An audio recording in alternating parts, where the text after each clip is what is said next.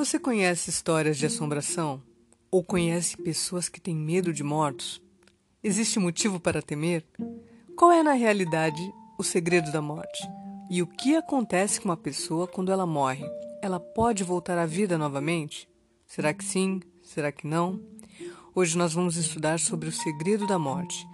E mais uma vez, que eu e você possamos contar com a presença do Espírito Santo que Ele conduza a nossa mente, o nosso entendimento para toda a verdade. Em nome de Jesus. Amém. Falando a respeito disso, a morte veio aos seres humanos como uma consequência do pecado. De acordo com Romanos 6, 23, o salário do pecado é a morte. Em relação ao fruto proibido, lá no jardim do Éden, Deus disse a Adão e Eva o seguinte: Certamente morrerás e isso ficou registrado em Gênesis capítulo 2, versículo 17.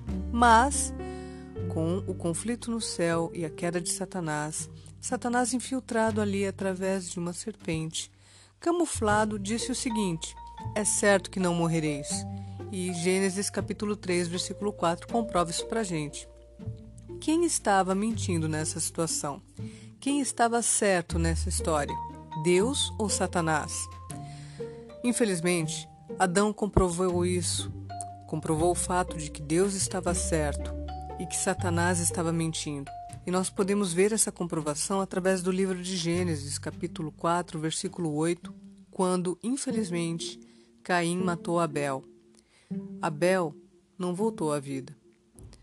E logo mais, em Gênesis, capítulo 5, versículo 5, Adão também teve o seu registro.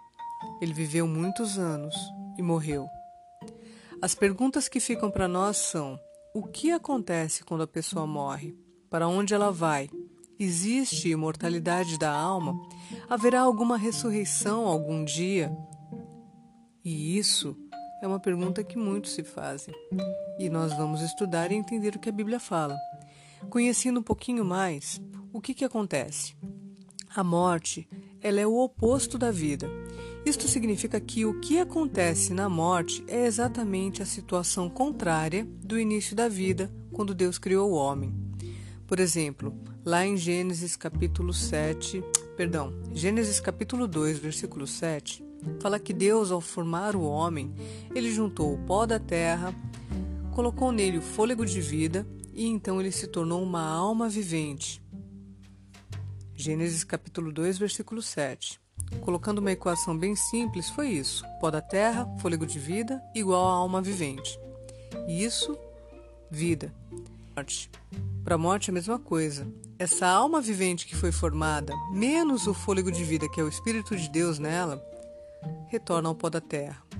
E Gênesis capítulo 3, versículo 19, assim como Eclesiastes, tem essas informações, que é o que nós vamos conferir agora. Sobre a vida está escrito: então formou o Senhor Deus ao homem do pó da terra e lhe soprou nas narinas o fôlego de vida, e o homem passou a ser alma vivente. E sobre a morte, em Eclesiastes capítulo 3, versículo 19 está escrito: No suor do rosto comerás o teu pão, até que tornes a terra, pois dela foste formado, porque tu és pó, e ao pó tornarás. Este havia sido o castigo, de certa forma, pela desobediência. Uma vez que eles haviam comido o fruto proibido, haviam entrado em desobediência por não terem confiado na palavra de Deus e por terem dado ouvidos a um estranho que naquela situação era Satanás, Adão e Eva entraram em pecado, justamente porque não houve confiança naquilo que Deus havia dito para eles. Eclesiastes capítulo 3, versículo 20 também tem uma passagem que fala a respeito disso, para a gente entender essa questão da morte. Lá em Eclesiastes 3, capítulo, perdão, capítulo 3, versículo 20 e também no capítulo 12, versículo 7. Está escrito assim: Eclesiastes 3 19, perdão. Eclesiastes 3, 20. Todos vão para o mesmo lugar, todos procedem do pó e ao pó tornarão. Em Eclesiastes capítulo 12, versículo 7 está escrito: E o pó torne a terra como era, e o espírito volte a Deus que o deu.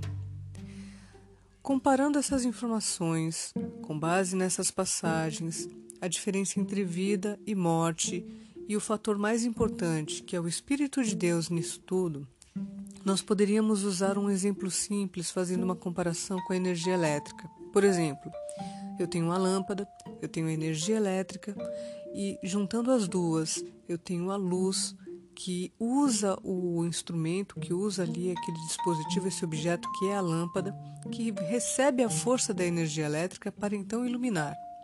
A luz é o resultado da lâmpada em contato com a energia elétrica.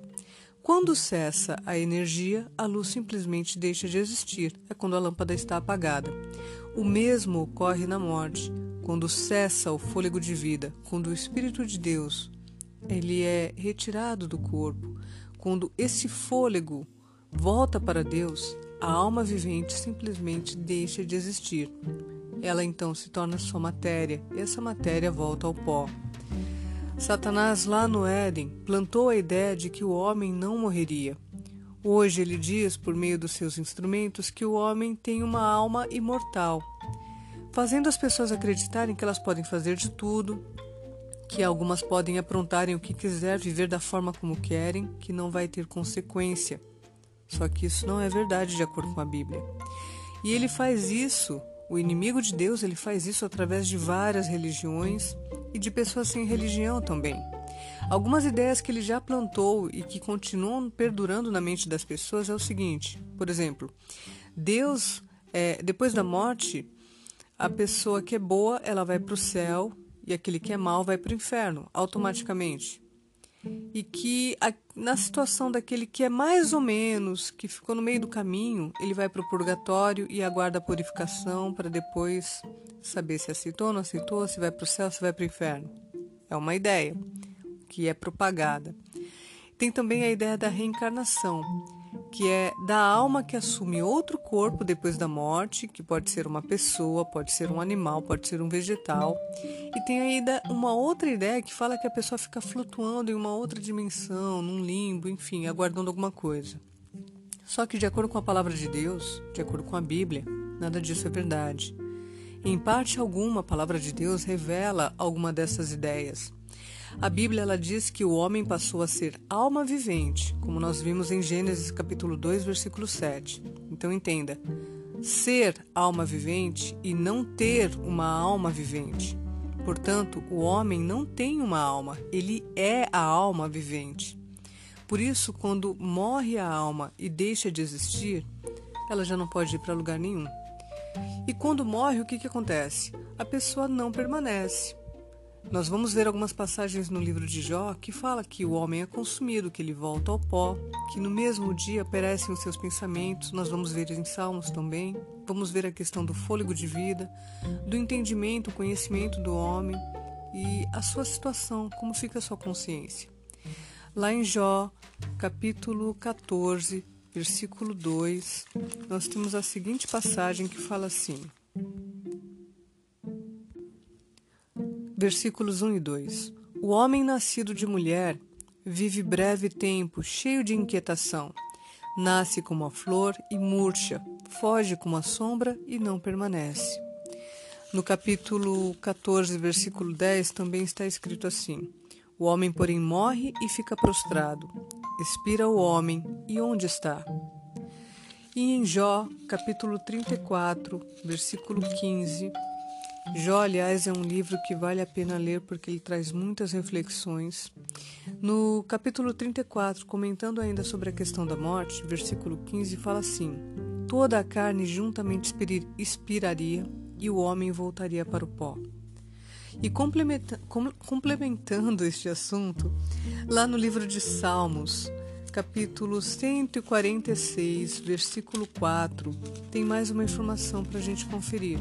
Está escrito assim. É, na verdade, aproveitando o versículo 3 também, que diz: Não confieis em príncipes, nem nos filhos dos homens, em quem não há salvação. Sai-lhes o espírito e eles tornam ao pó. Nesse mesmo dia perecem todos os seus desígnios. Ou seja, morreu a mente, a consciência, ela cessa. É uma atividade que é encerrada. Eclesiastes, capítulo 12, versículo 7, já falou para nós que o fôlego de vida ele volta para Deus. Em Jó, capítulo 14, versículo 21, nós vemos que o homem deixa de ter entendimento a respeito da vida dos outros. E lá está escrito: Os filhos recebem honras e ele o não sabe. São humilhados e ele não o percebe. A Bíblia fala que o homem deixa de ter conhecimento de Deus. No livro Salmos, capítulo 6, versículo 5, nós podemos conferir essa passagem, essa informação. Pois na morte não há recordação de ti. No sepulcro, quem te dará louvor? Aqui é um apelo de Davi, falando em uma das suas orações com Deus, né? Se ele morresse, como ele se lembraria de Deus?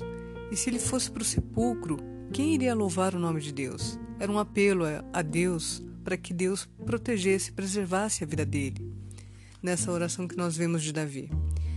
Também podemos ver no Salmo 146, como nós conferimos ali, a questão da confiança, porque a partir do momento que morremos, cessam os nossos pensamentos. Salmo 146, versículo 4, que nós vimos.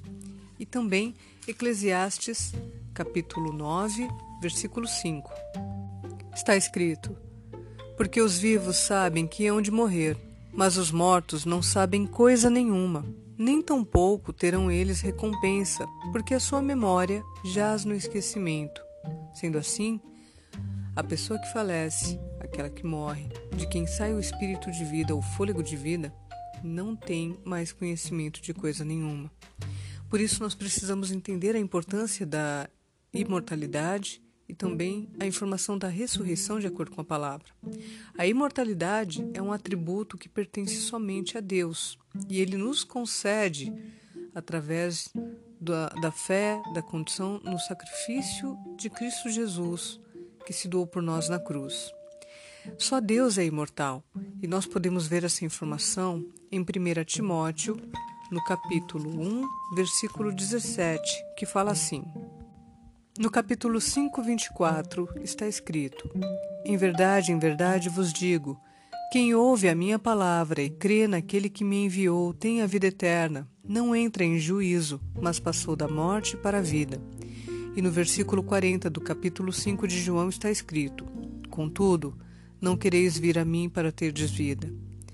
E finalizando ali no capítulo 10, versículo 10, nós temos mais uma referência para refletir nesse assunto. Está escrito: O ladrão vem somente para roubar, matar e destruir. Eu vim para que tenham vida e a tenham em abundância.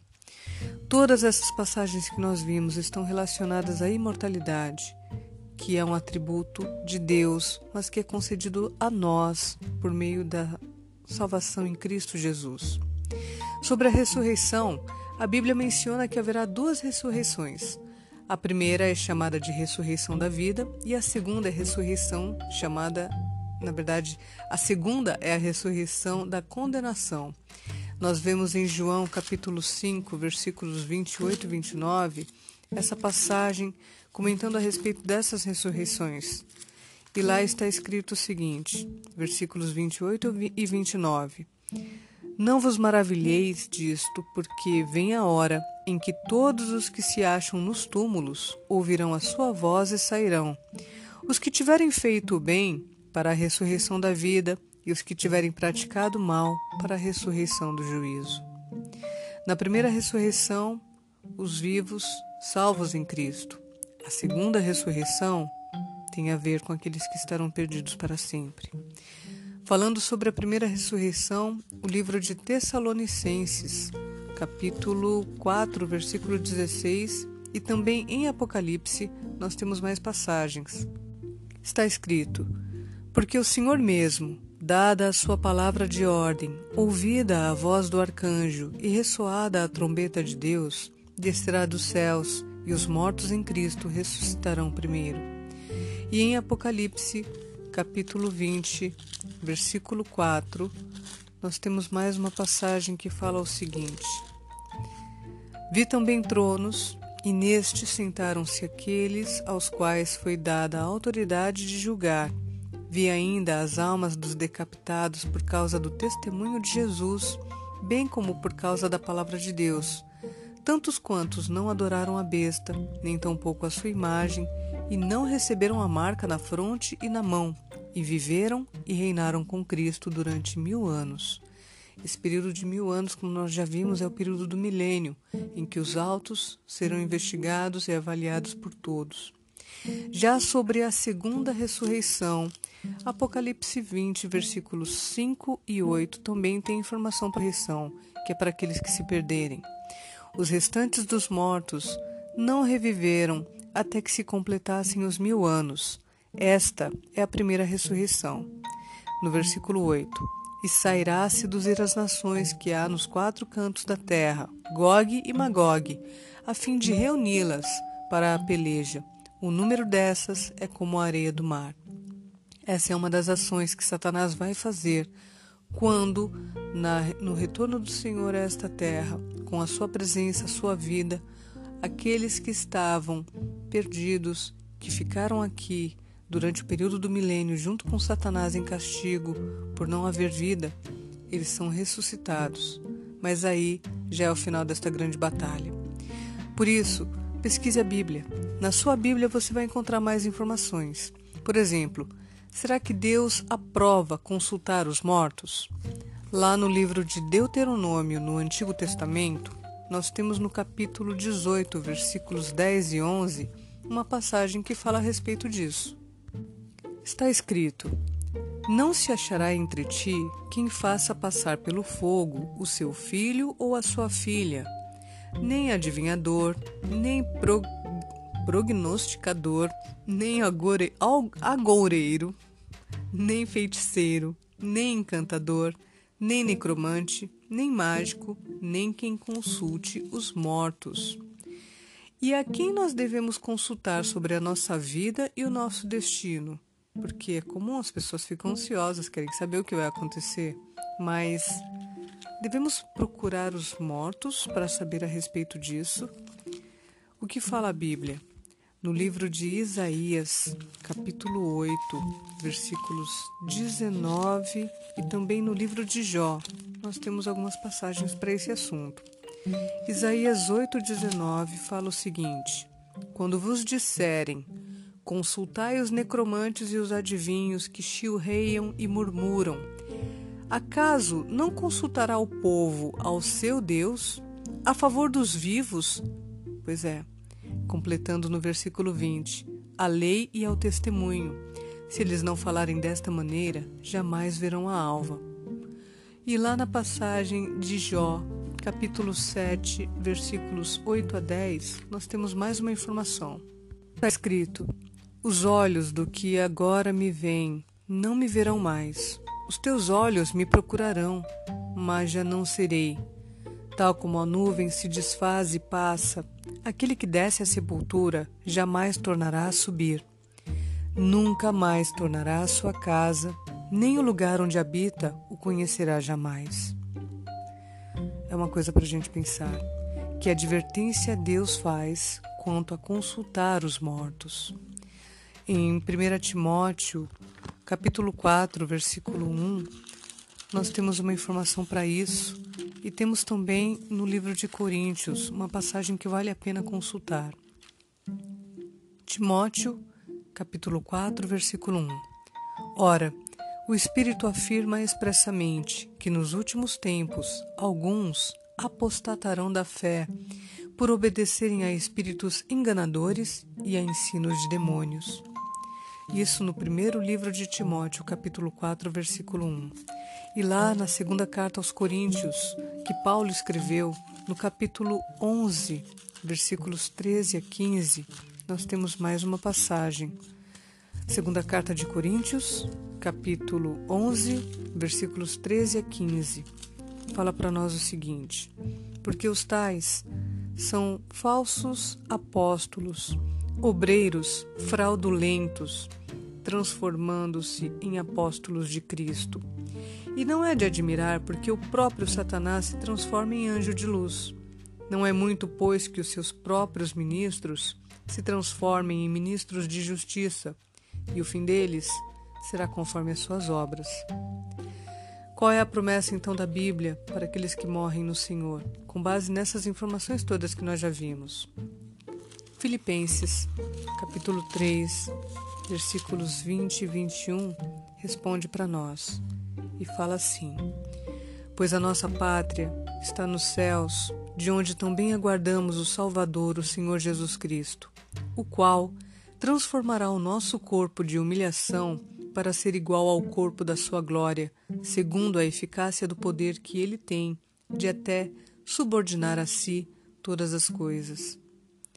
O Senhor Jesus, ele tem poder e autoridade para isso, porque foi concedido a ele através do seu sacrifício, que foi aceito pelo Pai. Então pense nisso. Não nos foi revelado o dia da volta de Jesus. Também não foi revelado para nós o dia da porta da graça.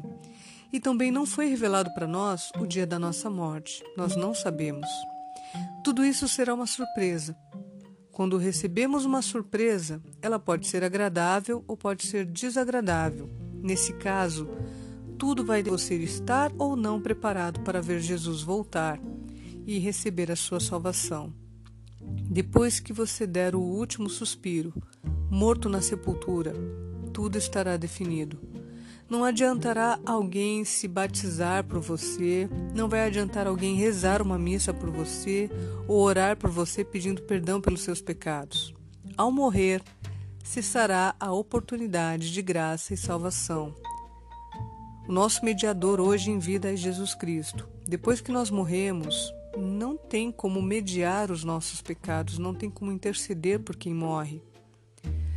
Agora é o tempo. Hoje é a oportunidade de se decidir, de se decidir ao lado de Deus. Então não espere mais, não deixe para amanhã. Revise a sua memória, reflita nas suas ações, pois o amanhã não nos pertence. Que a sua decisão, assim como a minha, seja de crer na verdade sobre a morte e sobre o que o Senhor tem para nós. Crer que hoje é o dia de aceitar Jesus Cristo como Senhor e Salvador e permanecer com Ele. Que assim seja para a sua vida e para a minha também, em nome de Jesus. Amém.